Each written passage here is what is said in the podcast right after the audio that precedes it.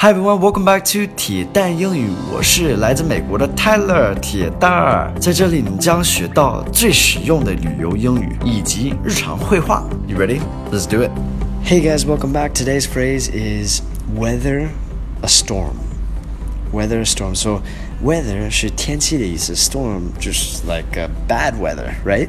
Okay, so weather a storm, what does that mean? Well, if you weather a storm, you survive a dangerous event or deal with a difficult situation. So it's kind of like 忍住, like to get past this challenge or this difficult situation. So I've got a couple examples down below so you can get a better understanding. Let's have a look. Everyone waited to see if the president could weather the storm caused by his son's arrest for using illegal drugs.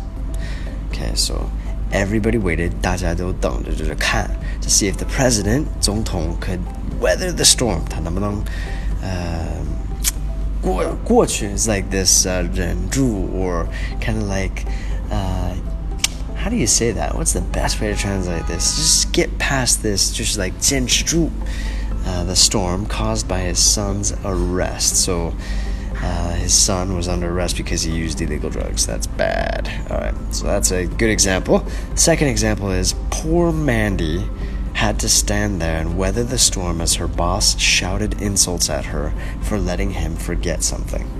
All right, poor Mandy, 就是可怜的 Mandy had to stand there and weather the storm. 她就是就在那儿忍着。就是 like uh, 她是一个受气包 because her boss was angry with her. He shouted at her um, because she forgot something or he forgot something. She let him forget something. All right, so weather the storm. Definitely want to learn this phrase. Great phrase to know. We definitely use this a lot. I hope you guys enjoyed this lesson. I hope you guys learned something. If you did, please show me by giving me a like. Thank you for listening. I'll speak to you guys soon. Take care. Bye, guys.